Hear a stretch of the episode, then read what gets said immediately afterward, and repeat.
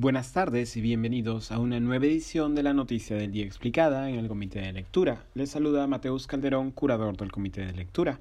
Un día agitado en el Congreso de la República hoy, plagado de visitas, plantones y mociones.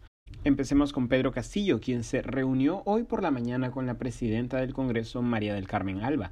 La visita legislativa por parte del presidente concluyó sin ninguna declaración conjunta. En paralelo, miembros de la bancada oficialista de Perú Libre realizaron un plantón en el frontis del Congreso, mientras que, en lo que va del día, cuatro han sido las mociones discutidas y aprobadas en el Pleno.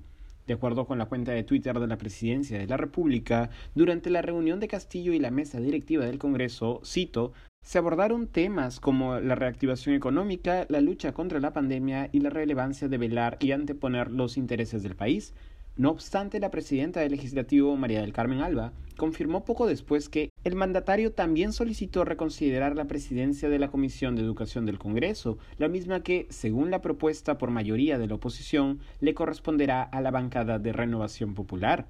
El que la presidencia de la Comisión de Educación esté en manos de Renovación Popular y se haya voceado al legislador y pastor conservador Edras Medina para el cargo ha generado tensiones con el llamado bloque magisterial de Perú Libre.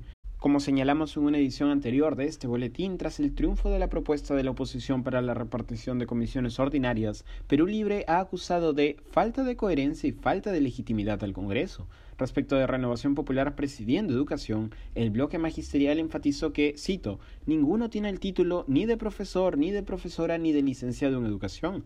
Precisamente por ello, en paralelo a la llegada de Pedro Castillo al Congreso hoy, realizaron un plantón en el legislativo en el que acusaron a la oposición de, cito, golpe parlamentario y, cito una vez más, repartija de las comisiones, y exigieron que se reconsidere la presidencia de la Comisión de Educación.